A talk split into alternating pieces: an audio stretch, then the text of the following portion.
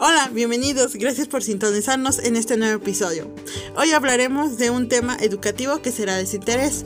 Me presento, soy Perla, al igual que mis compañeras Odalis, Flor y Sandy, en la cual estaremos hablando de puntos importantes sobre este tema. Llamando así el nuevo episodio Clasificación, recursos multimedia de acuerdo a su entorno. Continuemos.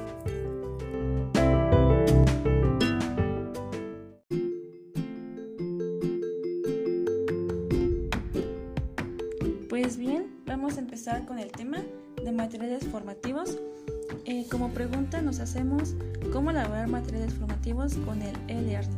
Pues en este caso lo más importante que no debemos olvidar nunca, pero nunca, es que los contenidos tienen que cubrir las necesidades formativas de nuestros trabajadores y pues más que nada poderles aportar las competencias y las destrezas necesarias para así realizar su trabajo de una forma más ópti- óptima y pues eficiente.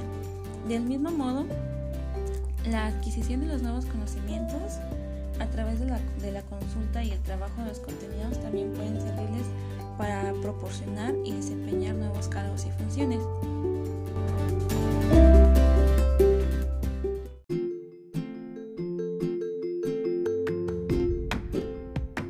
Uno de los aspectos a tener en cuenta a la hora de diseñar materiales formativos pues para llevar a cabo el diseño y elaboración de los materiales formativos hay que tener en cuenta más que nada dos aspectos fundamentales, las características del alumnado y los elementos didácticos de refuerzo. El aprendizaje enfocado en el alumnado, pues su formación académica debe ser previa, más que nada en otras de las es otra de las características, características perdón, a tener en cuenta en el perfil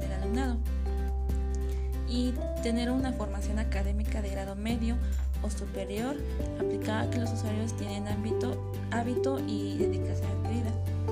Eh, pues estos alumnos tendrán desarrolladas habilidades para poder investigar realizar y realizar actividades de manera autodi- autodidáctica, autodidáctica y en contraposición a un alumnado con una formación previa básica. La localiza- localización geográfica eh, de los integra- integrantes de un curso determina su realidad cercana, lo que es la naturaleza de los contenidos y pues el número de destinatarios. Los elementos didácticos de refuerzo vienen siendo lo que es un glosario de términos clave, eh, un resúmenes con ideas principales, lecturas de intereses recomendadas, esquemas, imágenes aclaro- aclarota- a- aclaratorios, mapas conceptuales y pues el índice. Los elementos que ha de tener eh, que ha de contener un material formativo son los objetivos, que viene siendo pues un correcto ajuste de los objetivos de aprendizaje, más que nada sirve para saber a dónde se quiere dirigir la formación, verificar los resultados del proceso, facilitar la evaluación, reorientar y reconocer el curso sobre la marcha si fuera necesaria. Los procedimentales y los conceptuales y los actitudinales. En los resúmenes con las ideas principales, su metodología, los tipos de metodologías que es la clase magistral, el estudio de caso, el aprendizaje por proyectos eh, y, y las demostrativas. Pues como conclusión a esto que llegamos, para poder llevar a cabo el diseño y la elaboración de un material formativo, pues más que nada hay que tener en cuenta dos aspectos fundamentales, las características del alumnado y los elementos didácticos que de los elementos didácticos de refuerzo. Para diseñar contenidos con fines formativos hay que tener en cuenta una serie de aspectos de gran importancia que garanticen la idoneidad de estos contenidos para pues, facilitar el aprendizaje a determinados, determinados destinatarios. Y pues igual los principios metodológicos a tener en cuenta para diseñar materiales didácticos. En este caso igual pues son la simplicidad, didactismo, elegibilidad, motivación e, y pues la independencia. Pues esto sería eh, materiales formativos y pues a continuación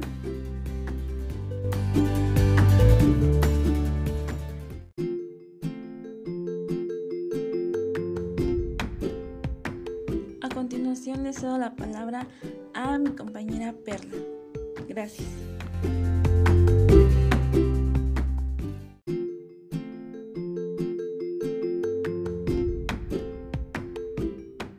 Bueno, muchas gracias por cederme la palabra. Bueno, seguimos con el siguiente tema que es los programas de herramienta, en la cual nos va a hablar de esto lo que tiene que ver con la informática, que es brindada por el desarrollo y ejecución. Bueno, más simple es como la computación que vamos a ir planeando con estas habilidades en estos programas. Bueno, esto, este entorno instrumental va a servir de ayuda para, para facilitar a algunas eh, realización de trabajos escolares o si igual entre alumno y docente, cómo es escribir, cómo es organizar, calcular, dibujar, transmitir, entre otros. Bueno, esto ayudando a que las tareas sean de facilidad y tiempo. Y sean igual aquí podemos incluir que sean de manera creativa, de manera eh, interactivas eh, o hasta mejores con las diferentes herramientas que nos ofrecen. Este, por ejemplo, como es la el Canva, en la cual nos ofrece una variedad de eh, asistencia que podemos hacer, como es las infografías, las presentaciones, carteles, este, videos, en la cual nos brinda recursos como es este, la como son los los imágenes animadas, eh, agregación de audios, también igual se puede agregar videos, eh, de igual manera existen los diferentes diseños ya precargados. Esto da más solo para que tú le des un poquito más de plus en la creatividad. De manera que este programa de Canva nos va a ayudar a hacer que tanto docentes alumnos tengan un poco más de interactividad con las TICs ya que como decía brindaba eh, distintas herramientas en las cuales podemos basarnos y en ello pues como decía antes se explota la creatividad porque también puedes empezar desde cero, en la cual ya tú mismo le vas dando la forma, incluyendo las imágenes, textos que quieres implementar. De igual manera existe otro que es igual a Canva como Geniali, igual nos proporciona unas eh, eh, habilidades digitales en el alumno como las anteriores de Canva con la insertación de videos, de texto. De igual manera el texto, a ir exponiéndolo se puede hacer de manera interactiva en la cual el texto va a ir eh, desglosándose de la forma en que tú lo hayas acomodado. Esto puede ir desde el principio, regresar, y, eh, final y regresar, etcétera. De igual manera, también podemos incluir lo que es la de transmisión. Esto quiere decir que podemos usar también programas, herramientas para la comunicación, entre otros, como por ejemplo Zoom o Meet, en la cual nos va a proporcionar este, comunicarnos con los demás, e interactuando para ya sea en, por, de forma virtual, de, presencial para ponernos eh, de acuerdo como en equipo, en comunicación a distancia y etcétera. Y gracias a esto se puede, eh, se puede realizar mediante el lugar donde estés eh, realizando, ya sea en tu oficina, casa, escuela, otros lugares en donde se puede comunicar. De igual manera también tenemos otras herramientas programas y herramientas importantes como es Mini para realizar mapas, en la cual esto también nos va a facilitar tanto el alumno para eh, desglosar y eh, la información de manera virtual eh, la distinta información que realiza. Es, también está Anchor en la forma en la que nosotros vamos a ocupar para realizar un podcast, como este ejemplo. Eh, también Lucy Dash, este para la creación de diagramas que luego eh, son de utilidad en distintos eh, trabajos que se realizan o también en la distinta carrera que depende que vas cursando. De esta forma que los mencionábamos, cada uno tiene que ver con la distinción de software, porque hay algunos que se pueden realizar desde la computadora o si no de forma online. Eh, en ello ha, de discutirse que con estos programas de herramienta va a ser de utilidad en esta enseñanza y aprendizaje en este mundo actual, que hoy día las habilidades digitales, la innovación y la, creatividad son de importancia en, esta, en esta eh, era digital.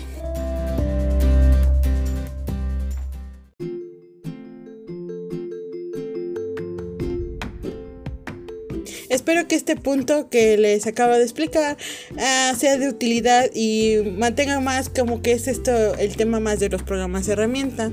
Bueno, a continuación seguiremos con otro punto y les cedo la palabra a mi, mi compañera Flor.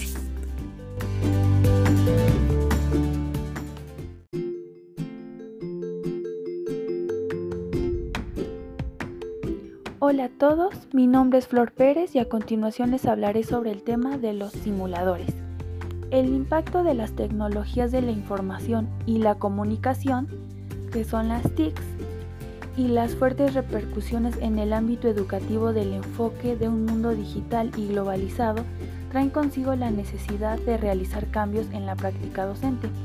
La ayuda que pueden dar las nuevas tecnologías como recurso didáctico y como medio para la transferencia de conocimientos.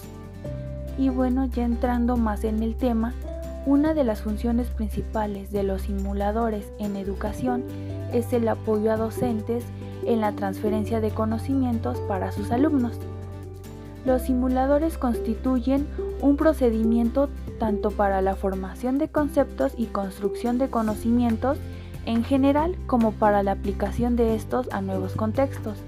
Previo al inicio del tema, se definen los simuladores usados en educación como programas que contienen un modelo de algún aspecto del mundo y que permite al estudiante cambiar ciertos parámetros o variables de entrada, ejecutar o correr el modelo y desplegar los resultados.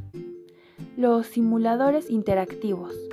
Un simulador ayuda al alumno a aprender de manera práctica le permite la ventaja de desarrollar su destreza mental o física a través de su uso y ponerlo en contacto con situaciones que pueden ser utilizadas de manera práctica.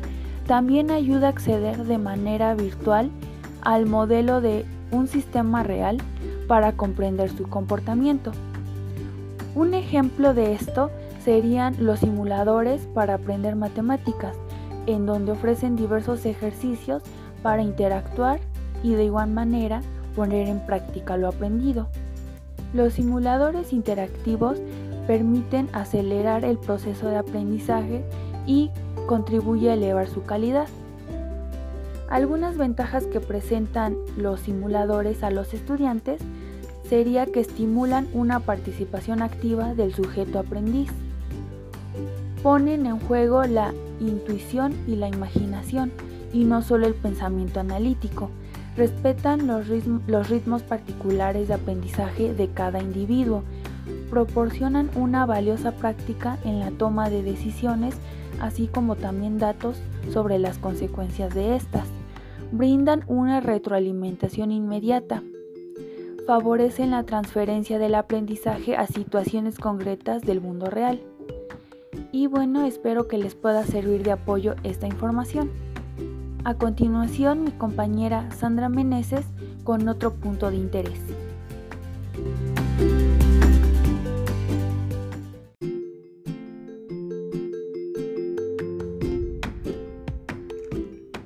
Constructores o talleres creativos. Estos facilitan el aprendizaje heurístico de acuerdo con los planteamientos constructivistas.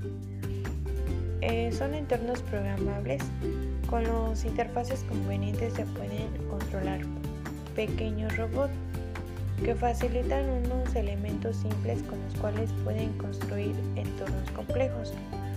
Eh, aquí los alumnos se convierten en profesor del ordenador.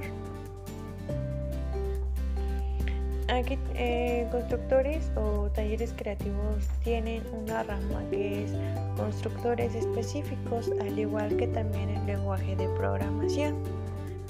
Eh, los constructores específicos ponen a disposición de los estudiantes unos mecanismos de actuación que generalmente en forma de órdenes específicas, que esto permite la construcción de determinados entornos, modelos o estructuras. Los lenguajes de programación ofrecen unos laboratorios simbólicos en los que se pueden construir un número limitado de entornos. Eh, aquí hay que destacar que el lenguaje Logo, creado en 1969 por Seymour Papert, un programa constructor que tiene una doble dimensión. Este proporciona a los estudiantes entornos para la exploración y facilita el desarrollo de actividades de programación. Este supone diseñar eh, proyectos también, al igual que también analizar problemas, tomar buenas decisiones, y evaluar los resultados de las acciones que se tienen. Aquí el propósito general que tienen eh, es proporcionar a los usuarios un lugar para involucrarse en actividades que deseen su curiosidad, que al igual que también nos ayuda a identificar sus deseos y contribuyen a que adquieran un ámbito de aprendizaje a lo largo de su vida. Esto mediante la participación práctica en el diseño y la creación que, tiene, que se tiene en el lugar es que los estudiantes también se impliquen en, la resolución creativa de problemas y desarrollen un pensamiento complejo. Aquí también pues se puede diseñar o concebir prototipos o productos en un contexto creativo en un contexto creativo que es para que es con base a la colaboración y a la filosofía también. En ellos también se ofrece un acceso comunitario y cooperativo a dispositivos y suministros.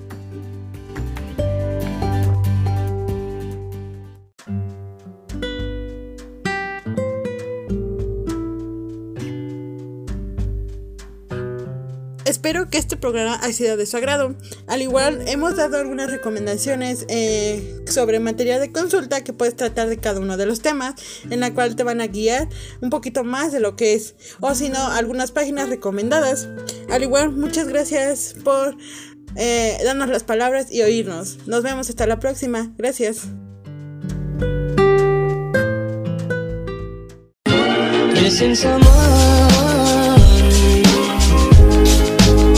without you. Missing so.